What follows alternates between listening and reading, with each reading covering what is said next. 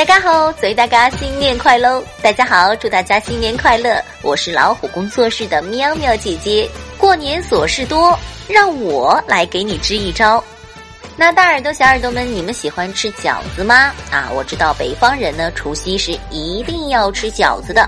喵喵姐姐呢是南方人，但是呢，我也爱吃饺子哦。可是听说过年吃饺子不能去数它，哎呀，这是为什么呢？哈哈，虽然我是南方人，但是我知道其中的秘密哦。那今天呢，就让我们来瞧瞧白胖的饺子里包藏着一个怎样有趣的故事吧。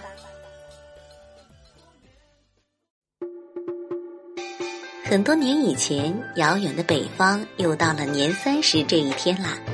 有一户人家呢，陈爷爷正推开窗看着外边的天气，他的孙子掌柜在旁边冷得打哆嗦。掌柜看到了白雪，就想到了面粉；想到面粉，就想到娘正在厨房里包他最喜欢吃的饺子。大娘在厨房里忙着揉面、擀饺子皮儿，又把粉白的饺子皮儿包上了香喷喷的肉馅儿。用手捏紧边皮，变成了一只只可爱的饺子，整齐的排列在盘子里。一、二、三、四、五。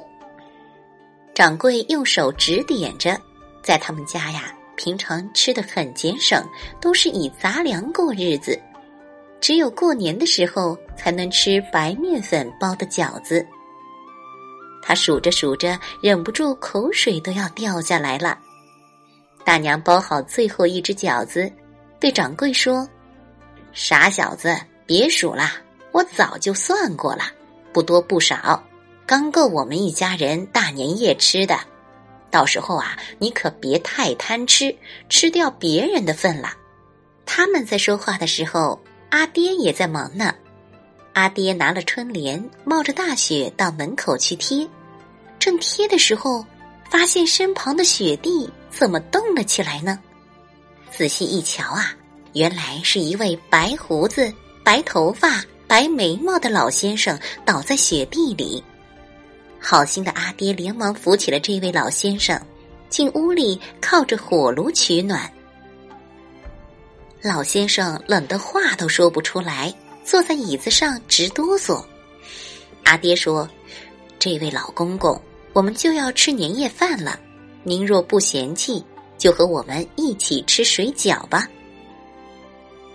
掌柜在旁边听到这话，悄悄拉住娘说：“不行呀，饺子只够我们一家人吃，如果他也来吃的话，就不够了。”娘听了，把掌柜拉到厨房里，狠狠的教训了一顿：“做人要先想别人，再想自己。”你看，这老先生孤苦伶仃，大年夜倒在雪地里，请他吃一顿饭是应该的嘛？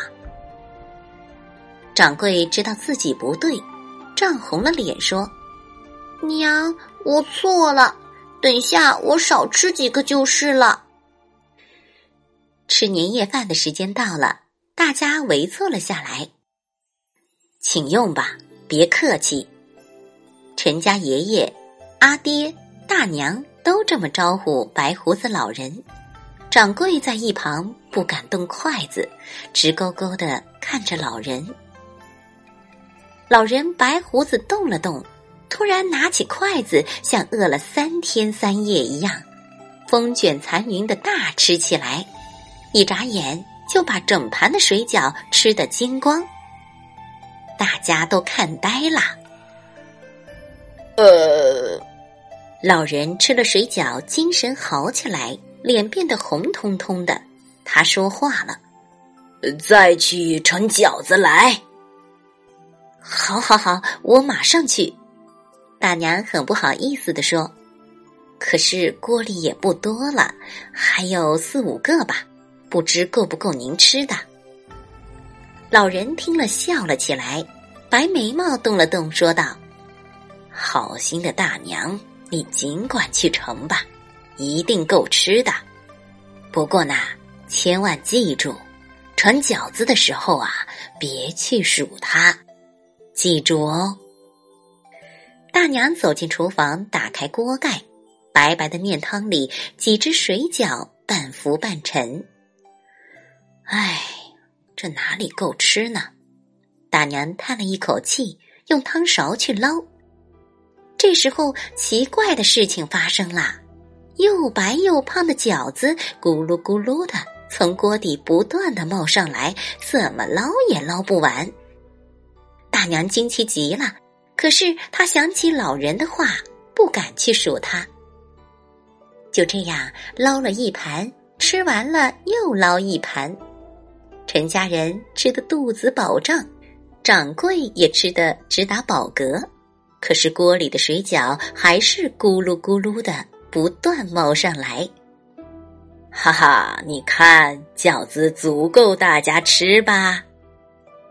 老人拍拍肚皮，伸了个大懒腰，高兴地说：“谢谢你们招待我，吃了顿好丰富、好愉快的年夜饭。现在我倦了，想睡了。”阿爹和掌柜两人又搀着老人到床上去睡。老人躺进温暖的被窝，只露出一头银白的长发，喃喃地说。记住，明天一大早打开饺子锅来看。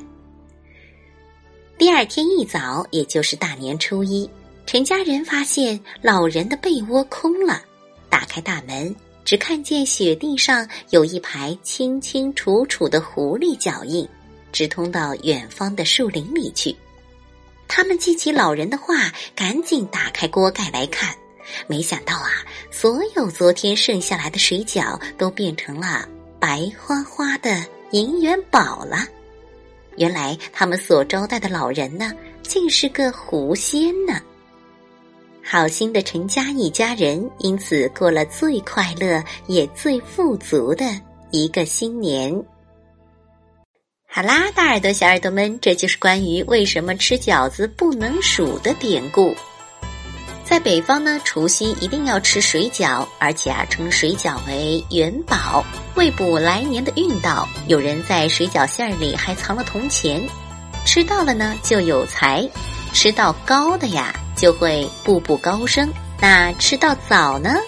对了，当然是早生贵子啦。好，在节目的最后呢，喵喵姐姐代表老虎工作室所有的主播姐姐，祝所有的大耳朵小耳朵们新年快乐。这里呢，还有一个好消息告诉大家：寒假里呀，大家不用出门也可以上兴趣班啦！老虎工作室为小朋友们精心打造了欧美原版读物伴读课程以及幼儿全能兴趣班精品课程专辑，大家可以订阅喜马拉雅“宠坏你的耳朵”电台收听哦。